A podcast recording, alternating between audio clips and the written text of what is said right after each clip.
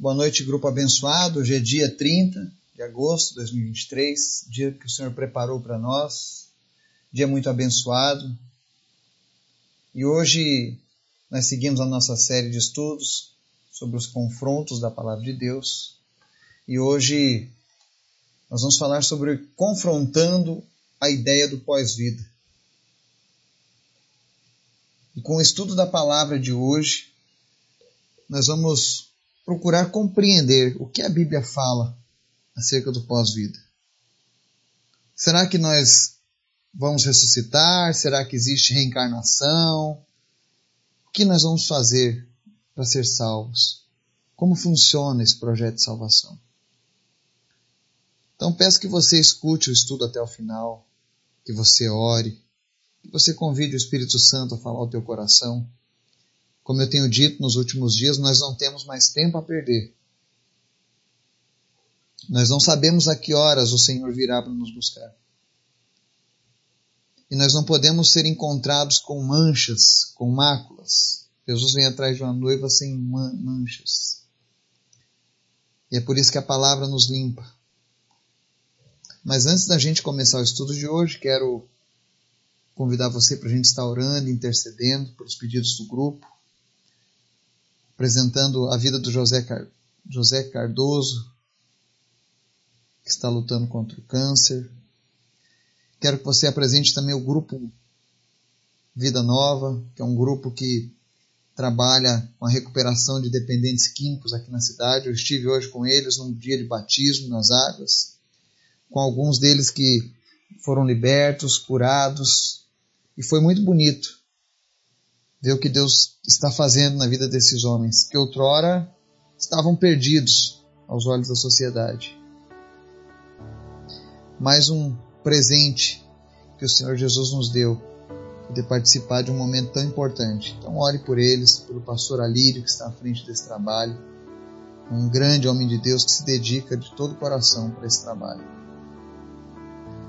E esteja orando também pelas escolas que nós estamos visitando, para que Deus continue salvando essa geração. Amém?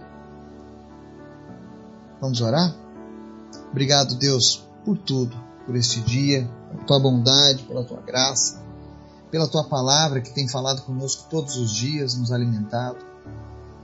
Nós te pedimos, Jesus, esteja abrindo o nosso entendimento, nosso coração, para que a gente possa compreender tua, as tuas verdades para que essas verdades de fato nos levem a morar contigo.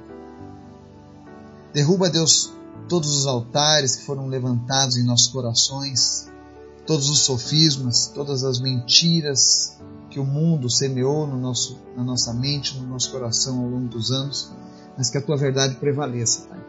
Abençoa as pessoas que oram conosco, que fazem parte deste grupo. Vai visitando cada lar, cada família, seus negócios, sua saúde, cura os enfermos. Nós repreendemos, a Deus, toda a enfermidade contra a vida dessas pessoas agora. Nós declaramos a tua cura, o teu sangue, Jesus, é poderoso. E nós te pedimos, Pai, em nome de Jesus, realiza os teus milagres, Pai. O Senhor conhece a necessidade de cada pessoa nesse momento. O Senhor sabe, Deus, onde é que está doendo em cada coração nesse momento. E o Senhor é o melhor para tratar desses problemas. Por isso nós apresentamos tudo a Ti. Entregamos tudo a Ti, Pai. E te pedimos em nome de Jesus, Pai, que o Senhor venha falar conosco. Que o Senhor venha nos confrontar com a Tua palavra. E que nós possamos dar uma resposta que agrade o Teu coração, Pai. Livra-nos da mentira e do engano e fala conosco, em nome de Jesus. Amém. O texto que nós vamos ler hoje está lá no livro de Hebreus, capítulo 9, versos 24 ao 28. Nós vamos estar falando um pouco sobre o plano de salvação. Afinal, de que maneira Deus pretende salvar a humanidade?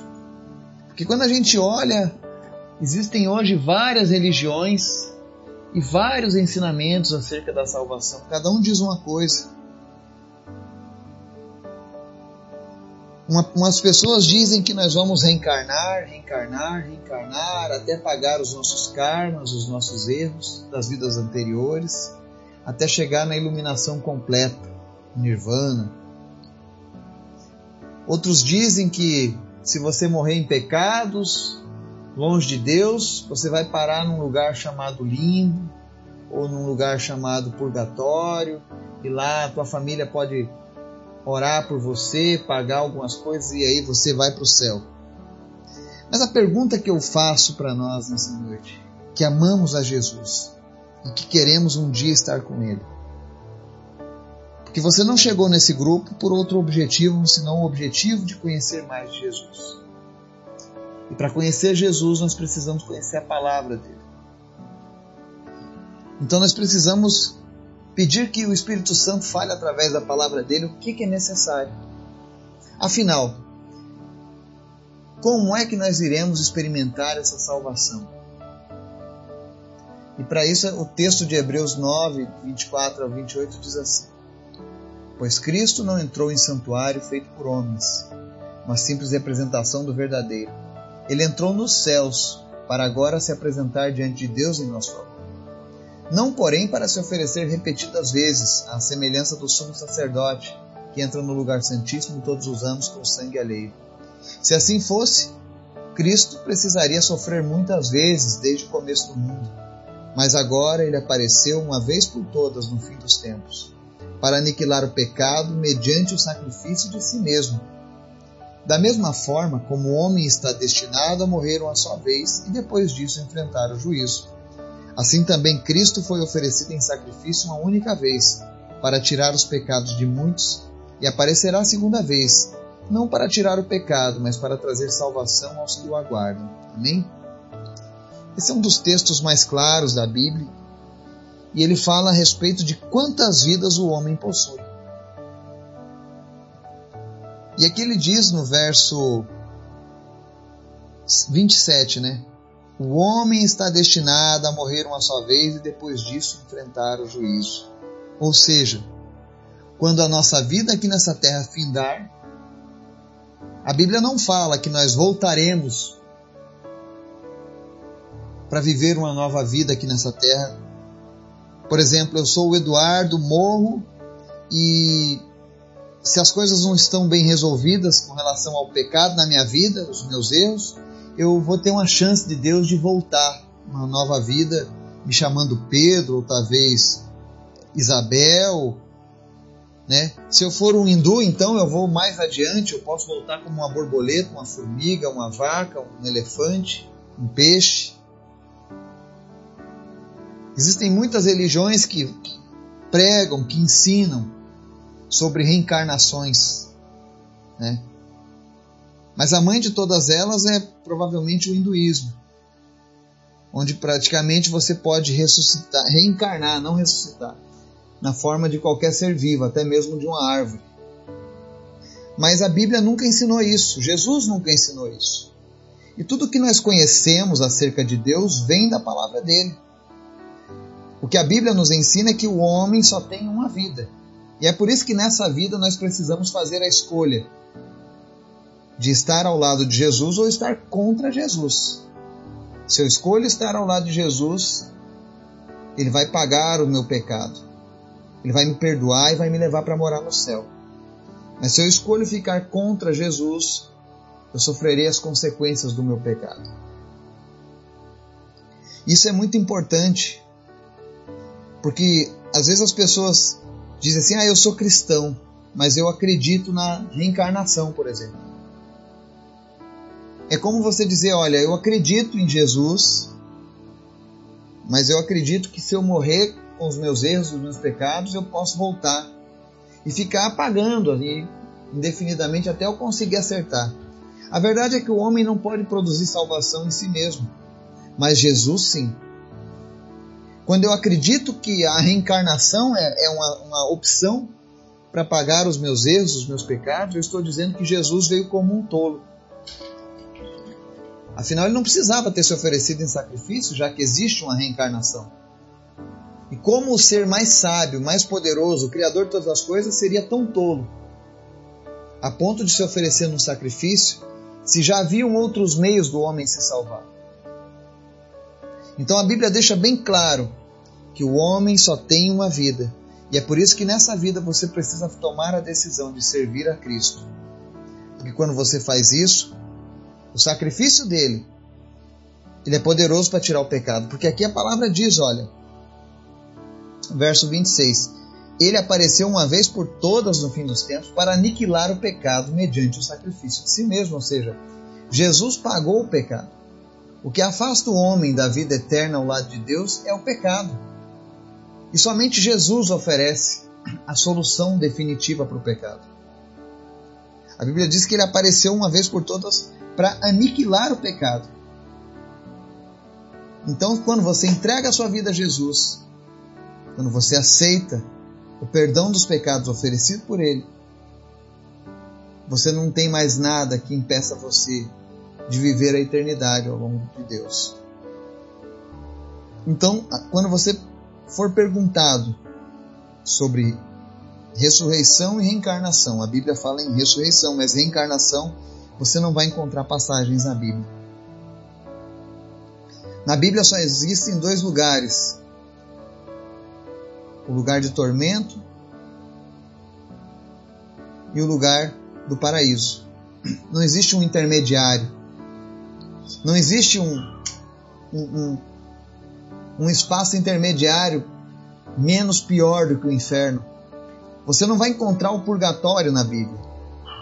Eu desafio você a ler na Bíblia e encontrar o purgatório ou Jesus ensinando sobre o purgatório. Você não vai encontrar isso. Não há uma referência sequer sobre isso. Então, se não há referência, é uma invenção do homem. Se você for seguir a mente do homem, cuidado. Lembra que nós falamos, é um abismo puxando outro abismo. Então, Cristo se ofereceu de uma vez só, para que todos os homens pudessem ser salvos. Então, quando você aceita a vida que Jesus te oferece, a salvação, os teus pecados são perdoados. E você passa agora a ser um cidadão dos céus. Você não precisa ficar aguardando uma reencarnação. Até porque a Bíblia nunca falou sobre isso.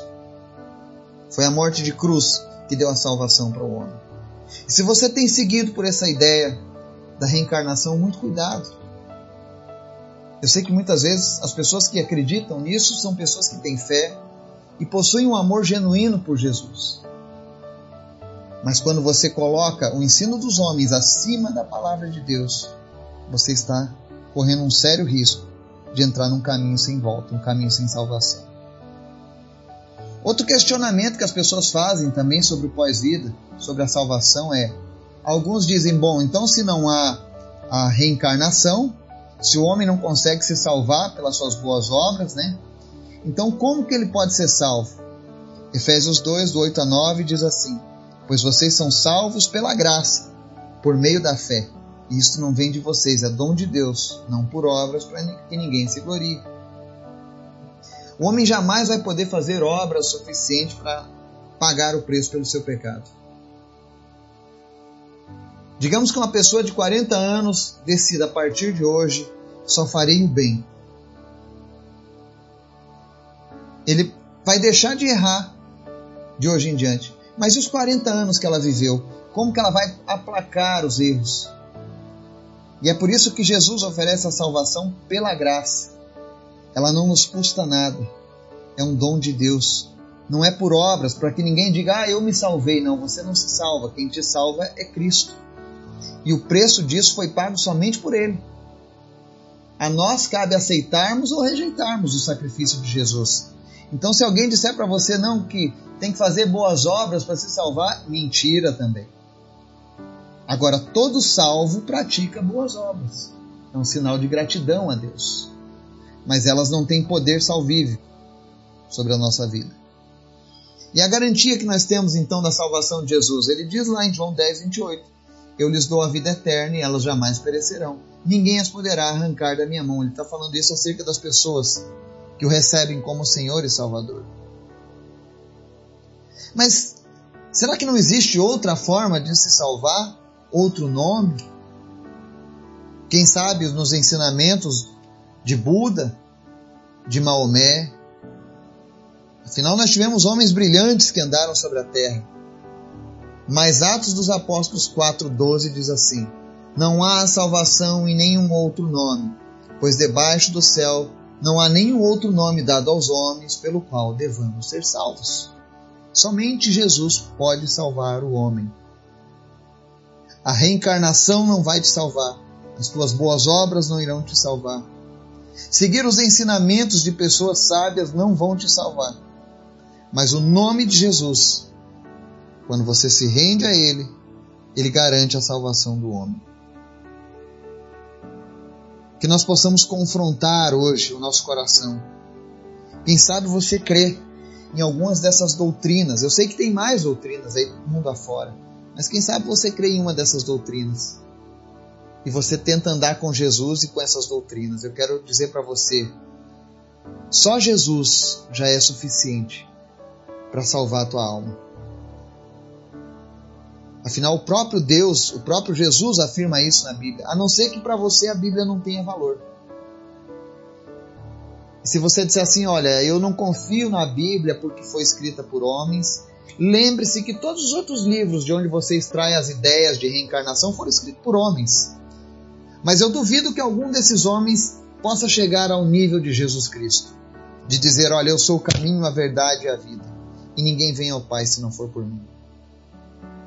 Tenho certeza que nenhum desses homens morreu com o propósito de salvar a alma dos pecadores e ressuscitou ao terceiro dia, como ele mesmo profetizou. Isso é muito importante. E eu sei que algumas pessoas vão ficar ofendidas com o que estão ouvindo aqui hoje. Mas eu tenho certeza que essa ofensa não vem do teu coração, mas dos ensinamentos que você recebeu ao longo de uma vida. E hoje Jesus quer abrir os teus olhos, porque Ele te ama, porque Ele quer que a salvação seja algo completo na sua casa, na sua vida, na sua família. Portanto, não rejeite a palavra de Deus, mas acolha ela no teu coração. E se você tinha alguma aliança, se você tinha alguma crença em andar com essas ideias de obras, de reencarnação, hoje Jesus te oferece a redenção através da graça dele. Que o Espírito Santo de Deus possa falar ao teu coração e continuar te ensinando em nome de Jesus. Amém.